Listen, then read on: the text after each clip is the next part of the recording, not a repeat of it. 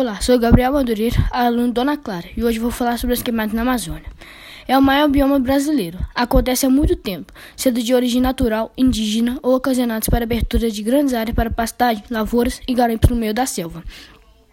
A queima de biomassa florestal, como prática agropastoril utilizada no meio rural, é uma técnica recorrente e antiga no país. Trata-se de uma estratégia que se caracteriza como um dos principais contribuintes mundiais para a emissão de gases de efeito estufa. Nos últimos anos, o crescimento das queimadas na Amazônia despertou grande atenção para o problema.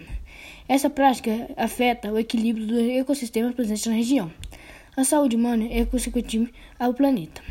A agricultura e pecuária são os principais motivadores do processo, pois são atividades que necessitam de grandes áreas de terra para acontecerem. Por isso, estende-se que o desmatamento é necessário e está ligado ao processo de queimadas na região. Os efeitos do desmatamento e das consequentes queimadas são muitas.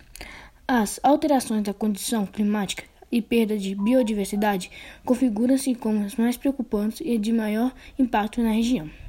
O desmatamento e as queimadas são práticas humanas muito ligadas e consequentes uma da outra. De modo geral, estende-se que ao realizar-se retirada de cobertura vegetal, ocorrem as queimadas, pois queimam-se as plantas menores para usufruto de madeira de maior porte. No caso da Amazônia, essa lógica é aplicada. Obrigado por assistir o meu podcast.